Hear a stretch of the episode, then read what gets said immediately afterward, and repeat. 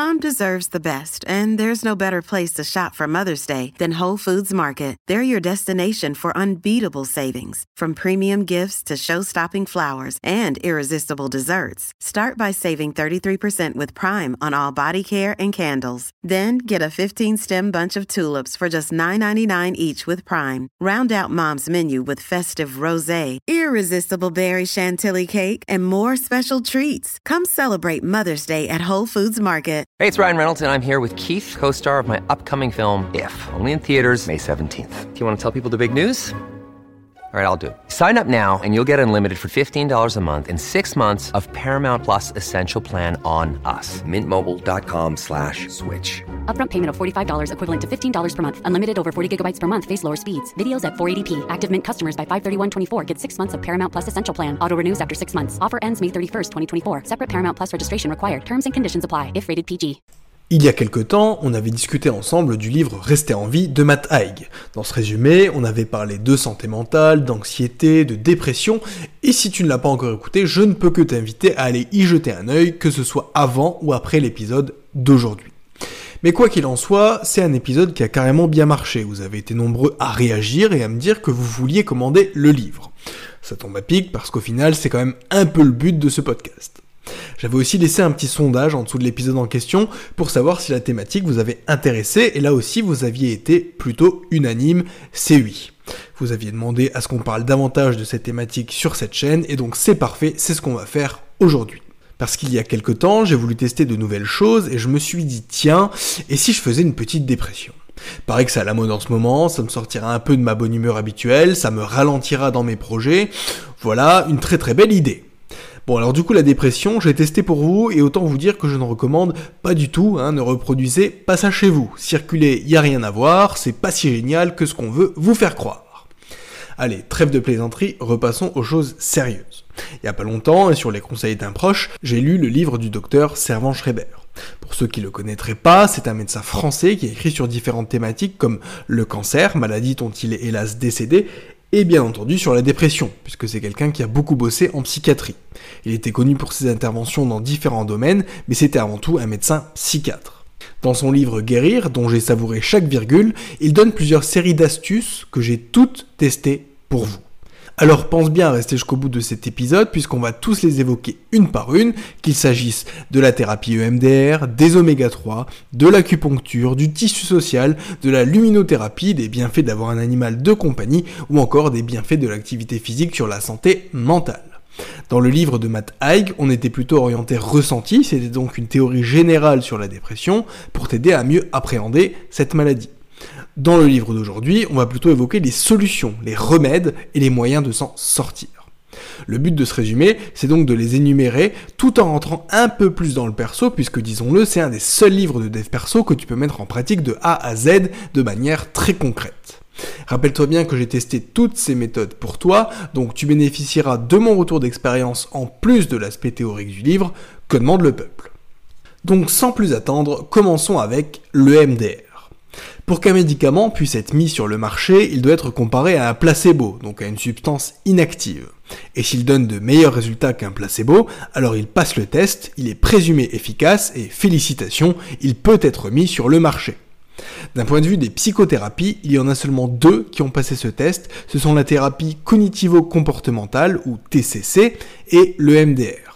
On l'a déjà brièvement évoqué sur cette chaîne, mais EMDR, c'est l'anagramme de Eye Movement Desensitization and Reprocessing. Comme son nom l'indique, c'est basé sur les mouvements oculaires. Puisque tu le sais peut-être pas, mais pendant que tu dors, tes yeux font des mouvements rapides pour retraiter et digérer ce que tu as vécu pendant la journée. Sauf que parfois, le cerveau ne fait pas bien son taf et certains événements ne sont pas retraités correctement. Selon l'événement dont il est question, il peut carrément s'agir d'un traumatisme, et l'essence de l'EMDR, c'est de te confronter à ce traumatisme-là pour forcer ton cerveau à le retraiter. Un mal pour un bien, en gros. Le MDR, c'est donc pas une simple thérapie par la parole, mais bien quelque chose qui suppose un rôle plus actif de ta part. Là où un psychologue normal te demandera euh, comment ça va, ah pas trop, d'accord, qu'est-ce qui vous a mis en colère alors? Eh ben en EMDR ça donnera plutôt ah bon ça va pas, mais du coup vous êtes plutôt euh, en colère, euh, frustré, déçu, et cette émotion vous la ressentez où? Dans votre corps, dans la tête, dans la poitrine? En fait, ça peut paraître un peu perché au premier abord, mais cette thérapie a démontré son efficacité dans des cas vraiment extrêmes. Elle est recommandée en particulier dans les états de stress post-traumatique et dans les dépressions qui sont liées à un traumatisme. Attentat, deuil, licenciement, séparation amoureuse ou encore tous les cas de personnes qui ont été maltraitées enfants avec toutes les conséquences que ça implique encore à l'âge adulte. Par contre, c'est une thérapie qui marche particulièrement bien quand vous ressentez beaucoup d'émotions et que vous savez les caractériser. Je le précise parce que schématiquement, il y a deux modèles de dépression. Le premier, c'est celui avec des crises de larmes, le cliché de la personne qui se roule en boule en écoutant du Lana Del Rey, et le second, c'est celui où tes émotions sont complètement engourdies, où ton cerveau a éteint la lumière pour masquer la souffrance. Personnellement, je suis dans ce second cas de figure, donc bien que je suive cette thérapie, ça risque d'être plus long pour les cas comme le mien, où les personnes se sentent comme mortes de l'intérieur et vidées de tout ressenti. Bon, l'avantage, c'est qu'on ressent plus d'anxiété non plus, donc c'est en quelque sorte du lâcher-prise forcé. Mais quoi qu'il en soit, je le répète, une thérapie, elle va surtout marcher si tu es en confiance et donc que tu as trouvé la bonne personne, le bon thérapeute. Le cœur de ce livre, ça n'est pas la psychothérapie. Le MDR, c'est d'ailleurs la seule psychothérapie dont il parle. Donc si ce mode de thérapie t'intéresse, je te mets de la documentation en description. Je te mets aussi un petit lien pour t'aider à trouver les praticiens autour de toi. Oméga 3. Ah bah oui, on pouvait pas parler de santé mentale sans parler de nutrition et en particulier de la balance oméga 3, oméga 6. Il est communément admis que pour aller bien, pour se sentir bien, il faut se rapprocher le plus possible de notre état naturel, c'est-à-dire de la façon dont on fonctionnait au temps des hommes préhistoriques. Et le constat, c'est qu'à cette époque, on avait une alimentation riche en poissons gras et en plantes qui contenaient beaucoup d'oméga 3. Pour les profanes, les oméga 3 sont des acides gras dits essentiels, c'est-à-dire que le corps humain ne peut pas en produire par lui-même, et que donc pour en avoir, on devra forcément en consommer via l'alimentation. Mais tout ça pour dire qu'on leur prête des effets similaires aux antidépresseurs, et ce pour plusieurs raisons. Déjà, ils ont un rôle de, régulation de certains neurotransmetteurs, donc une influence directe sur l'humeur. Ensuite, ils peuvent aussi diminuer l'inflammation, qui peut être une cause et une conséquence de la dépression. Ils ont aussi des propriétés antioxydantes qui peuvent limiter les dégâts causés au cerveau par le stress oxydatif généré par un état dépressif. Aussi contribue-t-il à la neurogénèse, c'est-à-dire à la création de nouvelles cellules cérébrales, ce qui peut être un facteur de l'amélioration de l'humeur, mais aussi de la concentration et de la mémoire. Fonctions qui sont toutes beaucoup plus limitées quand on connaît un état dépressif. Sur les sources, on en trouve surtout dans les poissons gras comme le saumon ou le thon. Mais ce qu'on recommande généralement, c'est de consommer de préférence des petits poissons gras comme le maquereau ou le hareng. Parce que pour simplifier, ils sont en bas de la chaîne alimentaire et donc ils ont emmagasiné moins de saloperies via leur propre alimentation. Concernant les oméga 3, tu en trouveras aussi sous forme d'oléagineux, donc de noix, d'amandes, de noisettes ou encore d'huile de poisson, et bien entendu en complément alimentaire sous forme de capsules. Acupuncture. Dans cette partie du livre, l'auteur commence par raconter une anecdote dans laquelle il a visionné une vidéo pour le moins troublante. En fait, c'était une vidéo d'une dame qui est en train de, subir une opération tout en étant parfaitement consciente. Donc, en d'autres mots, elle se faisait opérer à vif, sans anesthésie, mais pourtant, elle ne présentait aucun signe de douleur physique ou de panique. Et c'est même tout le contraire, puisqu'elle était en train de discuter tranquillement avec le chirurgien qui est en train de la charcuter. La seule particularité de cette patiente, c'est qu'elle avait des aiguilles plantées dans le corps à ce moment-là, donc elle était en train de faire une petite séance d'acupuncture en même temps que son opération. Impressionnant me diras-tu, mais quel rapport avec la dépression et la santé mentale? En fait, la médecine chinoise part du principe que si une personne est en bonne santé, c'est parce qu'elle bénéficie d'une circulation harmonieuse de son énergie vitale qu'on appelle le qi. Si elle tombe malade ou qu'elle ne se sent pas bien, c'est que cette circulation énergétique est bloquée ou en tout cas perturbée. De ce que j'en ai compris, tu as des sortes de lignes énergétiques qui relient certaines parties de ton corps entre elles. C'est ce qu'on appelle des méridiens. Globalement, ces méridiens, ils traversent tout ton corps et le corps humain en possède 12 au total. Le rôle d'un acupuncteur, ça va être de planter des petites aiguilles sur des points d'acupuncture qui sont reliés à ces méridiens-là. pour que tes énergies se rééquilibrent et que tu sois guéri. Si t'as tenu jusqu'à là, je te félicite, puisque si on m'avait parlé d'un truc pareil il y a encore quelques mois, j'aurais gentiment coupé l'épisode, signalé et ou tapé un fou rire. Un peu comme le MDR, ça peut paraître un peu perché la première fois qu'on entend ça, mais je te rassure tout de suite, c'est validé par la science. Comme le MDR, on n'est pas exactement certain de comment ça marche, mais on sait que ça marche. Il est démontré scientifiquement que l'acupuncture diminue, voire même supprime les douleurs du corps, mais aussi celles de l'esprit. C'est pour ça qu'elle est recommandée non seulement pour des douleurs physiques, mais aussi pour les problèmes de stress, de sommeil ou encore d'addiction. C'est une pratique qui est utilisée depuis 5000 ans en Chine, ça commence à s'importer dans le monde occidental et ça n'est pas pour rien. Donc je ne sais pas ce que tu t'imaginais, mais une séance d'acupuncture, c'est pas une aventure spirituelle avec des bougies, des fleurs de lotus et une musique chinoise en fond sonore. C'est véritablement de la médecine. Bien que les méridiens n'aient pas d'existence physique, il y a une notion d'énergie qui ne doit pas être négligée, et c'est d'ailleurs pris très au sérieux par les organisations de santé occidentales. En France, l'acupuncteur doit avoir un diplôme de médecin, de sage-femme ou de dentiste pour pouvoir exercer. Les docteurs en médecine suivent ainsi une formation complémentaire de deux ans pour pouvoir être acupuncteur, donc autant te dire que c'est quand même très très régulé. Et bonne nouvelle, c'est remboursé par la Sécu à hauteur de 70%. D'un point de vue logistique, je tiens à préciser que ça ne fait pas mal. C'est comme si on te pinçait la peau euh, sur le moment, mais une fois que l'aiguille est plantée, tu ne sens plus rien. Si moi, qui ai horreur des aiguilles, j'ai été en fer, alors je te rassure tout de suite, toi aussi tu peux y aller sans crainte. Pour le reste, je te précise qu'une séance dure 20 à 30 minutes, qu'il est recommandé de faire une voire deux séances par semaine, et qu'en général, tu auras 7 ou 8 aiguilles plantées dans l'épiderme, donc pas beaucoup et pas profond. Entourage. Je te refais pas la chanson, l'humain est un animal social et il ne peut survivre que s'il est entouré de personnes sur qui il peut compter. Schématiquement, si tu laisses un humain tout seul, il va perdre les pédales et devenir complètement cinglé parce que c'est dans la nature humaine de chercher à interagir avec d'autres humains. Le problème, c'est que quand on traverse une dépression, on perd une partie de notre instinct de survie, d'où la survenance d'idées noires, d'où la perte d'énergie vitale et d'où l'envie de rester seul. En temps normal, on dit qu'il faut écouter son corps, mais dans ces cas-là, surtout pas. Bon, en un sens, ça a ses avantages parce que ce sera l'occasion de faire un tri.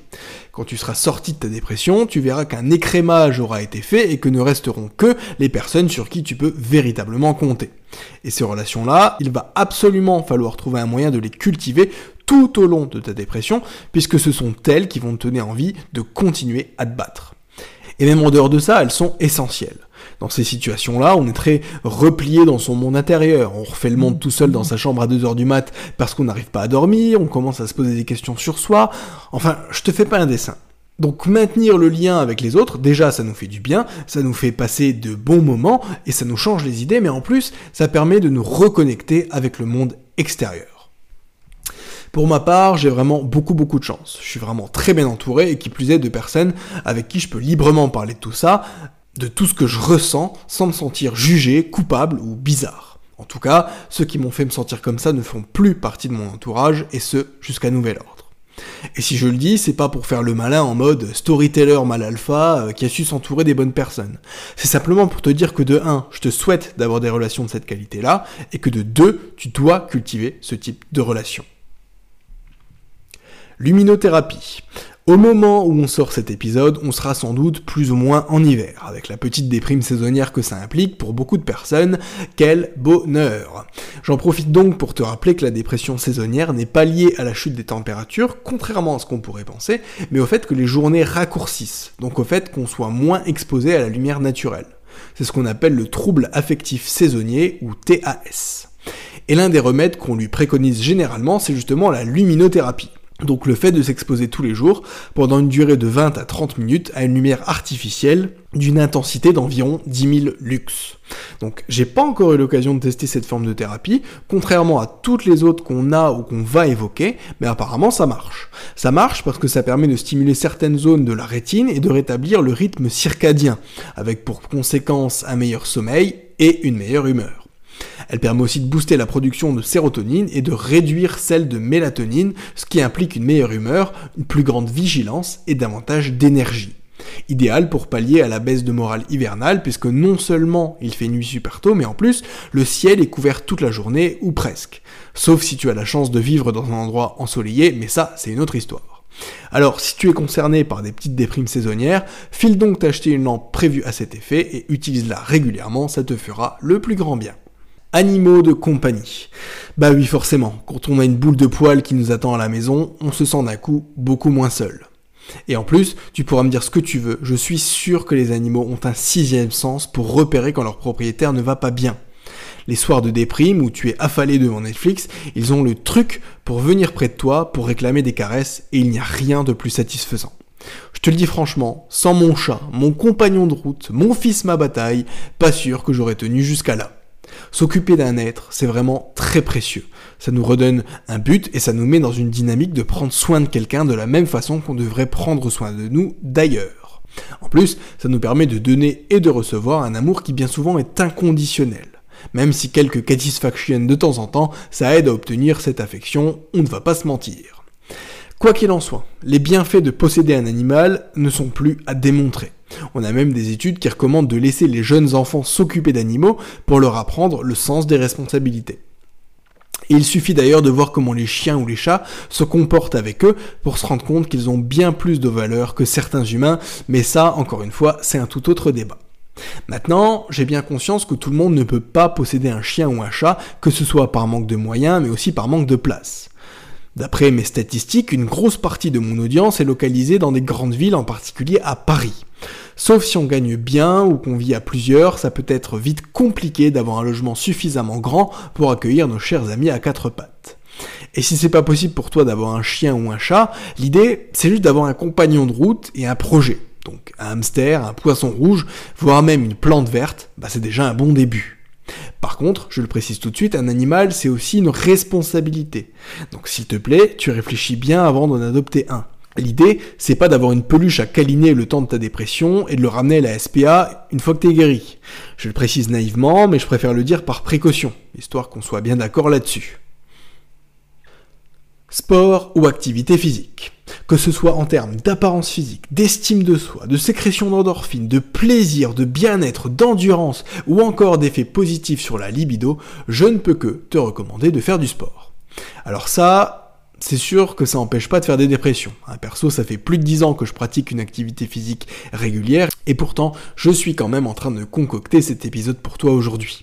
Ceci étant, ça limite considérablement les risques, parce que ça permet de se fixer des buts, de se consacrer des plages horaires pour soi, de se mettre dans une dynamique de prendre soin de soi et de son corps, donc vraiment, je recommande. Maintenant, je sais que c'est pas fait pour tout le monde, et que c'est pas toujours facile de trouver une activité physique qui nous convienne. Perso, je me suis fait une petite salle de sport à la maison parce que je suis plutôt branché muscu, mais je sais que d'autres vont préférer les sports collectifs ou les sports d'extérieur. Parce que l'idée, c'est pas de devenir un athlète, hein, d'avoir une équipe ou une carte de membre. L'idée, c'est juste de trouver une activité physique que tu aimes bien et qui te fasse du bien.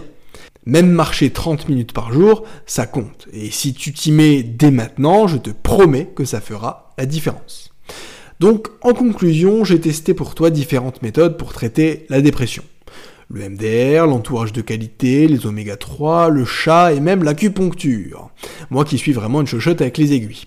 Donc, est-ce que ça a marché pour moi? Je me dois d'être honnête, la réponse est non. Je ne ressens aucune amélioration. Parfois, on croit que, et en fait, non. Mais je te rassure, c'est pas parce que les méthodes qu'on a vues ne fonctionnent pas. Elles ont démontré leur efficacité sur des milliers de cas, donc c'est pas moi derrière mon micro qui vais les invalider à moi tout seul. C'est juste que c'est trop tôt pour tirer des interprétations. Parce que ça prend du temps et parce que c'est l'effet cumulé de toutes ces méthodes qui finira par donner des résultats plus que chacune d'entre elles prises individuellement. Donc encore une fois, si tu fais face à ce type de situation, prends ton mal en patience et comme d'habitude, je te mets toute la documentation nécessaire en description de cet épisode. Vraiment, je t'invite à aller y jeter un œil, ça ne pourra que t'aider. En tout cas, j'espère que l'épisode d'aujourd'hui t'aura plu. Si c'est le cas, tu likes, tu partages, tu t'abonnes, et si tu es sur Spotify ou Apple Podcast, n'oublie pas de pulvériser le bouton 5 étoiles, ça ne pourra que aider au référencement. Pareil, mets-moi un petit commentaire, ça fait plaisir à l'algorithme. En attendant, je te dis à bientôt pour un nouvel épisode, c'était ebook, ciao ciao